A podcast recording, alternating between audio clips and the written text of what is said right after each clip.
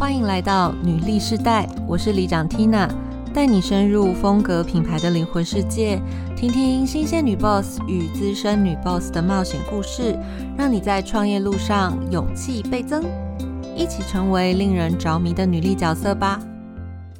Hello，欢迎收听女力世代女人创业老实说，我是里长 Tina。全国三级警戒已经满月了，疫情好不容易趋缓，时钟老大呢说我们还没有讨论三级的本钱，看着越来越低的现金水位，预测市场回温就像许愿一样，让小老板们心慌慌。病毒呢看起来已经改变了台湾的生活状态，民众的消费习惯也在这半年内发生了剧烈的改变。我们这集特别节目呢是想要访问在疫情之下在泰国曼谷的 AK 小姐，生活在曼谷的她发生了哪些改变？那泰国因为也受到疫情是很严重的影响嘛，现在好像已经到了第五波。当地的商家品牌又是如何应对这一场长期抗战？我们一起来聊聊借他山之石拟定接下来的良策，让自己随时都有选择。欢迎太太买泰国直送创办人 AK 小姐，欢迎。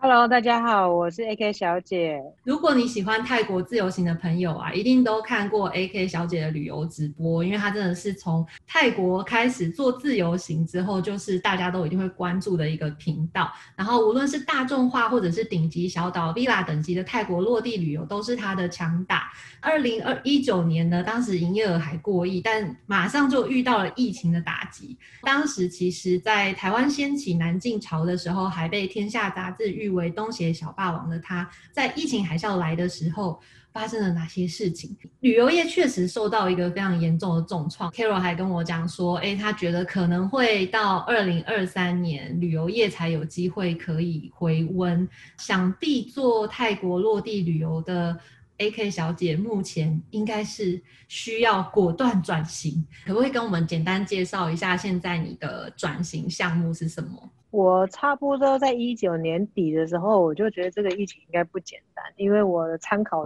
值是参考中国大陆，因为我看中国大陆这个样子，这个绝对不是像 SARS 一样那么简单。大概差不多二零二零年初的时候，我就觉得。这个疫情最少都要一年，当时的判断最少都要一年，短则一年，长则可能不知道什么时候。我那时候就开始觉得说旅游业一定是不行的，就跟所有的员工讲说，我能找工作的赶快现在去找工作，因为未来不用三个月，全泰国旅行社会全倒光。因为这个疫情的原因，然后我也不想要白白浪费我那空窗的一年，与其等待，不如看看有没有其他的机会可以有新的尝试。这样，所以我就自己创立的这个网络品牌太太买。当时初期的时候，我真的是不知道要卖什么好。后来想一想，从吃的切入是最简单的，就是从观光客很喜欢买的那些吃的喝的东西开始切入。因为做生意真的是要找自己擅长跟自己觉得有兴趣或喜欢的东西，不然其实你做起来之后，你也会觉得枯燥乏味。后来一边尝试一边尝试，我们差不多开播以来已经满一年一个月了。如果到六月十八号的话，我们差不多满一年一个月了。那我们这一年一个月中间做过非常多品类的尝试，我们的 SKU 高达一万个，就是我尝试过一万种商品。测试过一万种商品，去测试哪一种商品我们觉得我们最擅长。最后我决定，我们专门只做泰国的手工商品。只要是泰国手工商品，我们基本上都做衣服啊、包包啊、饰品啊这一种的，改善你的居家氛围，跟让你的。比如说包包与众不同啊，因为手感手做的东西，其实跟机械做的其实还是会有差别。而且泰国这种很多手工的东西，他们甚至比如说针织包包这种东西，他们甚至连线都是手染的颜色，不是像那种一般我们在台湾可以买到那种机器大量染的那一种。它那种颜色看起来的温度跟那种嗯灵气的感觉，其实是真的不一样。这个平台啊，你们到现在差不多一年一个月，可是我有看到就是你们。社团的人数或者是家庭的评价数，其实都已经非常高了，所以表示你其实在这一年里面做了非常非常多的尝试。对我们其实真的是咬着牙拼着命在做的。说实在的，你看一年一个月可以跑一万个 SKU，那是什么概念？那个已经是 Momo 网站的概念了。那一般正常做直播的，或是一般做普通服装电商的，他一年要能跑超过一万个 SKU，真的没有那么容易。我觉得，我觉得我能熬过那一年，跟我的团队可以撑到一年，我真的觉得，哇，过程真的是很辛苦。经营过大型的公司，然后再转换频道来做这种小公司，从零开始的时候，其实。我觉得那个难度跟时间其实是缩短的，没错。比如说我以前二十几岁的时候，我可能需要花十年的时间，我才能做到这个程度。但是因为我经历过大型的公司，我经历过比较多的挫折，然后我经历过比较多的厂商谈判等等等这一些，所以我在做这家公司的时候，我几乎是可以用浓缩的速度再往前走。可以呃避免掉不少的挫折跟问题跟困难。开启这个新项目的时候啊，就像你说，可能你们尝试过了一万种产品，可是真正现在会留下来的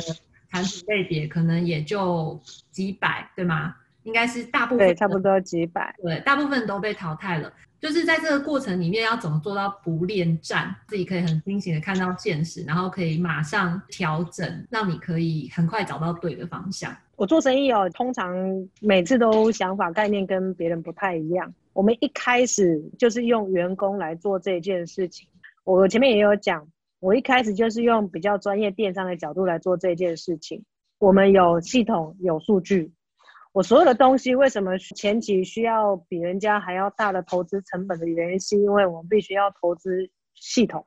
那这种系统，我是找类似那种国际型的系统，就是基本上是大部分。国外类似像 Amazon 的那一种的国际网站，或是国际厂商会使用的系统，跟 EBRP 系统来去做交叉使用。那我们每一个所有的商品在销售后台都有数据，卖的好跟不好不能用自己判断，你必须要看数据来判断。然后因为有数据的判断跟自己来决定就会很快。假设说我今天上了一个商品。哎，我还蛮看好它的，结果上上去之后发现完了，它卖的非常不好。那我通常会做两个方式，一个去看数据，一个会去问客人说：“哎，你们为什么不喜欢买这个东西？”去交叉比对，不断的去调整。一直淘汰商品，那我也很想问，就是后来为什么，就是你是单纯看数字，然后去决定到你现在缩小的这个品类范围嘛？因为你有说现在是比较是手工文创类的产品，而且可能以包包啊、生活生活家饰这种为主。选择手工商品还有另外一个原因，因为泰国产品线我基本上哈把它切成三大类，第一类就是食品。第二类是美妆，第三类是类似这样礼品、手工艺品啊之类的。第四类其实是香氛。食品的话，我觉得哦，台湾家乐福、Seven Eleven，甚至 Facebook，我相信非常多的团妈都在卖一样的东西，大家都可以去 BC 找，大家都可以在泰国的 Seven Eleven 随便一个超市去买，都没有问题。我们去有什么竞争优势？我们曾经尝试过，为了要采购齐全客人订单上的所有商品，我们跑了四个超市。两个百货公司，七家 Seven 还买不齐全，但是这一些商品的总价值远远低于我们出去的人工跟车费、运费跟花了时间，而且这个可能常常是一天你早上八点就得出门，你可能到五点你还没有回家，只是因为要必须要这样一家一家去买，为什么？因为初期你的量不够。跟不多的时候，你没有办法去跟厂商叫货。厂商叫货，它一定是要有一个要求的量。可是你刚开始的时候，你是不可能有这个量，所以这个不是选项。而且我刚开始做的时候也是没什么钱的状态，所以基本上也只能这样子做，五块十块这样慢慢赚。跑完一整天，这么多的百货公司、便利商店、大卖场，然后你卖的那些成商品可能只有一百块、两百块的时候，划算吗？这是个问号。这是第一类产品，对吗？是第一类产品，然后第二类美妆产品，我都四十岁的老四十二岁老阿姨了，化妆又没有人家厉害，我觉得我去推荐美妆产品哈，可能不太适合，没有说服力。第一，我们本身就不是属于美妆类的博主，我现在要塑造这个博主的专业形象，根本也难度很高，因为我本身就不是一个非常喜欢化很精致的妆，化就是。也不是属于化妆技术很好的那一种，不是属于那种就是保养品从便宜到高单价什么都喜欢各种尝试，也不喷香水。所以我觉得我去做美妆这一条线，我觉得也很难有说服力去让个人相信说你真的是懂这个商品。你讲的没错，哎，但是你说就是泰国另外一类产品是香氛类，其实这个部分香氛类，对啊，你之前在开那个按摩类型的店铺的时候，其实应该接触很多，可是后来为什么没有选择这一种啊？香氛类对我来说它是附加的，但它不是主力，因为毕竟台湾人会喜欢香氛的，并不是大众族群。而且台湾人很深信品牌这件事情，那我个人又常常觉得泰国某一些在网络上很容易搜寻到的品牌，它其实真的就是品牌，但它不等于品质，所以基本上我也懒得推。后来我自己有找一些品牌，它基本上是在网络上没有任何的知名度，是零知名度的这一种。自己有开按摩店嘛，我直接去把按摩店各大 SPA 店。高级 SPA 店、按摩店、香氛店后面的供应商挖出来，把它的品牌挖出来，把它的产品挖出来，直接卖给客人。那客人因为相信我的判断，我自己也开按摩店，然后我透过直播的方式去介绍给客人。所以其实后来我成功的把一个完全没有知名度的香氛品牌卖出还不错的业绩。不是不能卖，但它不会是最大的业绩，毕竟不是生活必须嘛。对，它不是生活必须，而且你买一个香薰蜡烛。它可以放半年到一年，它可能就这样一直放着。你可能半年到一年之内，除非它味道完全消失了，不然你不会买第二颗。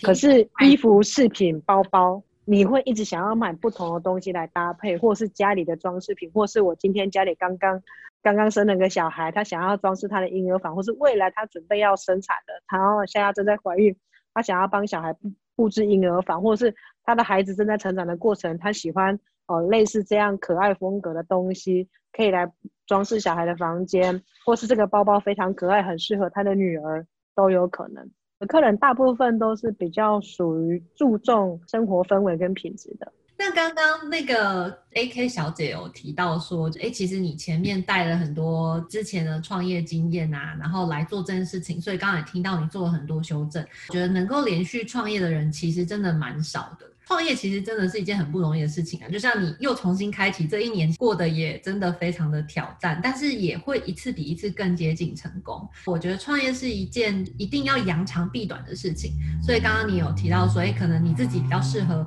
某一类的产品，那你卖起来就会更好。那或者是需要运用自己的优势资源去做。那我想要问一下，A K 小姐认为说，就是你能够连续创业最重要的特质或者是原因是什么？第一，我觉得我这把年纪的去上班，应该也没有人要用我吧。但是当我在创业的时候，我基本上是心无旁骛的，我不会一直想说，反正做不了，我就可以回去找工作。我从来不会想这件事情，我从来所有的重点跟目标，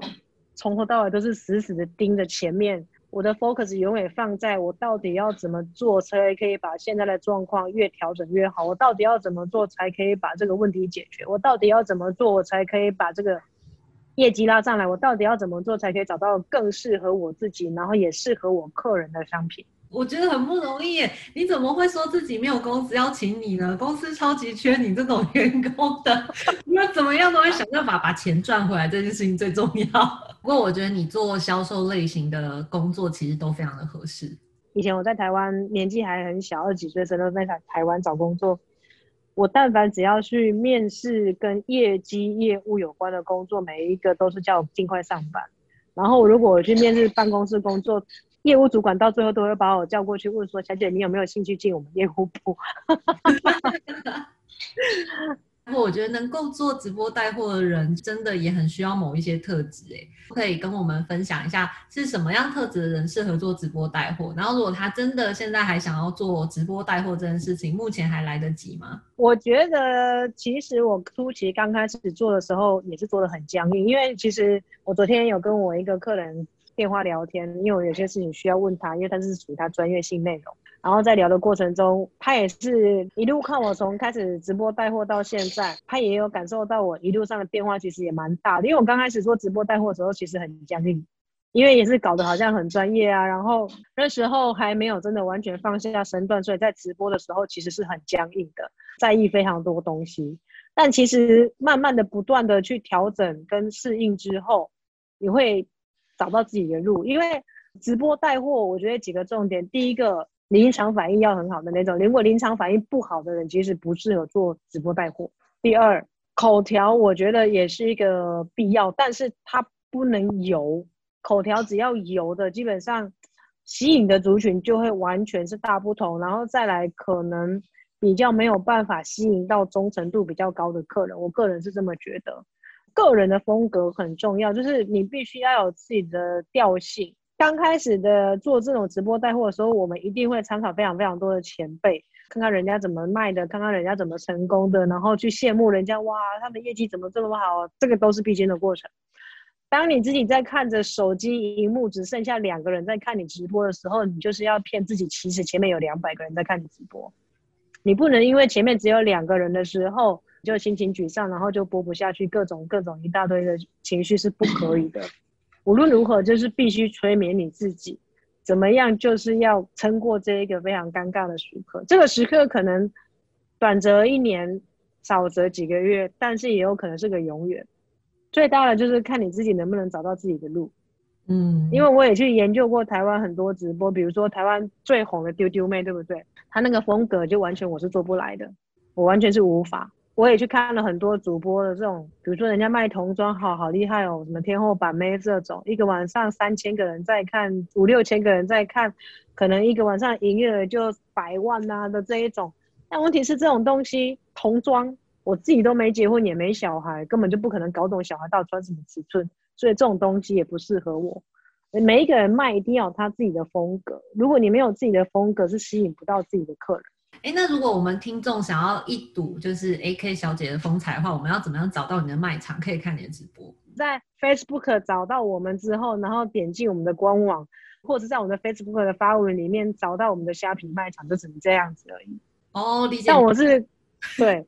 现在目前目前为止是我是固定每周四晚上八点，还有每个礼拜六、礼拜天的早上九点半，然后每个礼拜六、礼拜天的晚上六点半，一个礼拜是五场直播。对，然后我们都会吸，我觉得每次到那个礼拜五的时候，我都会跟我的客人们说：“来，各位亲友，那个泰国直播铁人三项竞赛即将开始了，明天要准备，要早点起床哈。”我会把那个你们的链接直接附在我们节目介绍里面。那因为我们专注于做手工商品啊，所以其实数量也很少。就是为什么我客人常常说买不到的原因，是因为手工商品它本身跟机器大量制造就不一样，它没有办法说哦，我今天就是要一千个，一下子就可以生产出一千个来。像有一些针织系列，他们做一些童话故事系列的啊，或是盆栽啊，或是那种针织的手工包包啊。他们都是需要时间人工做的，而且我通常都会跟厂商讲说，我宁可你稳扎稳打把品质做好，也不要为了赚更多的钱去硬赶工，把自己的品质下降，客人不会来第二次。我都是这样跟他们讲，长期经营就是信誉啊、信任感这些东西都还是蛮重要的。做生意你要怎么样让你的生意成功？还有一个很重要的要点，它其实是最简单，但是不是大部分人重视，就是细水长流很重要。不要想着赚快钱，大部分人其实在做生意的心态，他想的是赚快钱，他不是把客户摆在第一位，他是把利润跟怎么样可以从客人身上榨到更多的业绩摆第一位。我客人常常在讲说，你是我第一个看直播会跟客人说，你干嘛买这个浪费钱哦？因为我不适合他，是不是？我在台湾应该没有看过这种直播方式，我是属于非常特殊的直播方式，就是客人可能跟我说，哎，主播，我我想要你右手边那个包包，然后我看那个包包，我说这品质看起来很烂哦。我刚刚说这个是老布的包包，非常贵，但是我要跟你解释一下什么叫老布，它不是看起来有复古感的那种布，它是真的放了很久的成年布。所以它上面如果但凡有点污损，或是你看起来觉得有点脏，那个都是正常的。如果你是以前有买过这种东西，或是属于这种很喜欢这种老布的小众客人的话，我觉得你可以买。但是如果你从来没有买过这种老布的商品，我会建议你再考虑看看，最好是不要买。不然你买回去之后，你可能会觉得这个为什么看起来没有新的感觉？我会直接劝客人不要买，或是会把这个分析给他听，或者是比如说。我客人曾经就说：“哎，我想要买那个洋装，那个长洋装看起来好漂亮。因为客人大部分客人很喜欢买那种东南亚风的印花洋装。然后我就看，哎，这花色不错哎，非常的跳。然后我就赶快兴冲冲的走过去，一抓起那块布料，我就说：你放弃吧，不要花钱。他说为什么？我我说这个布料就是哈，你流汗之后它会贴在你身上，然后会闷的那一种。我说你把钱省下来，算了，买别的。非常真诚的一个直播主的。对，我我很多客人是因为他可能就是无聊在逛直播的时候，他忽然看到有个主播跟客人说：“你买这个干嘛浪费钱？”然后他就觉得。居然有主播叫客人不要花钱。直播的过程中，我会尽量用我自己的眼光去看，说这个商品到底有没有符合这个价值，推荐客人，或是跟他说你最好不要买，我不建议你。哦，那如果你真的喜欢，我还是可以卖给你。你确定你跟我讲，我就开标，你就买。但通常我这样讲完，不会有客人说要那个东西的。我有时候常常劝客人说，有有时候客人可能看一个竹编包。我要那个竹编包，我要那个竹编包，我一看，哇，这个我就跟他说，我跟你讲，这个竹编包充满塑胶感，然后价钱还很贵，上千。我就跟他说，我真的觉得你不要浪费钱买这个东西，你还不如去台湾买个布包还比较划算。然后客人就说好，那我放弃。已经自动帮他们选品了，看你的直播买东西感觉比较安全。我这个因为比较直接，就我以前也常讲，你像我这种人为什么不适合去跟人家做？social 啊，然后参加任何的什么社交场合啊，什么什么会啊那种，为什么不适合参加？是因为我这个人说话其实不好。为什么不好？有时候直了点，其实容易得罪那些贵太太啊，或者是大佬啊，所以基本上我觉得我不适合去参加那种场合，就适合自己在家里默默赚点小钱就好。但是我这种性格呢？其实，在网络上，如果要做这一门生意的话，其实是比较适合。我也希望我的生意是可以细水长流，所以我也会尽量的在整个销售的过程中，尽我所能去帮客人看一下，我觉得这个商品是有没有符合这个价值跟价格。如果这个商品我觉得不是很 OK，或是不是很好的，或是它品质变差的时候，我就会觉得说，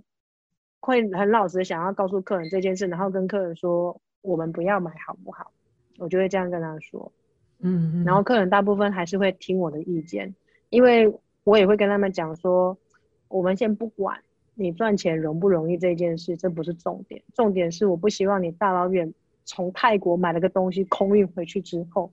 它是一个品质很差的东西，然后所以大部分客人会比较喜欢我的直播是因为这个原因，可是当然也有人不喜欢我这种直播，有一些人他就会觉得我说话太直没礼貌，或者是戳中他的玻璃心。不适合玻璃心的人看，对，不适合玻璃心的人看。你太玻璃心的，真的不要来看我直播，因为有时候客人问东问西，到最后我就会说，你是要不要买？你问那么多，还要叫我一直那样那样那样这样这样，你到底是今天买了多少东西？然后我就会这样直接戳他，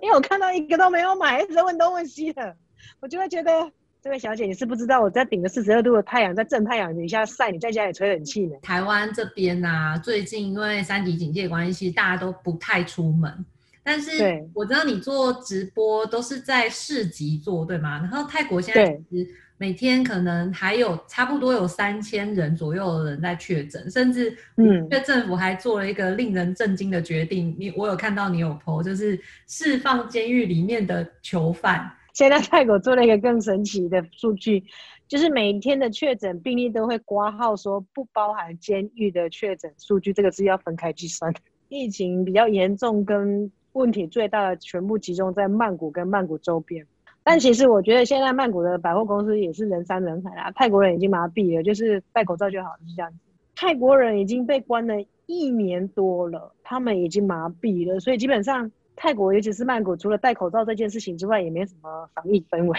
我觉得，对，因为我本来想要问说，哎，在高确诊地区，然后你要常常在外面就是走来走去，接触到超多人，到底要怎么保护好自己？先说戴口罩就可以了，这样口罩一定要啊，然后消毒液什么还是会带着啦，回家还是会换衣服、洗衣服，大家是基本上都会啦，只是常常忘记而已。见人是听天命，听算命的时候我会活到七十八岁，所以我应该没那么倒霉。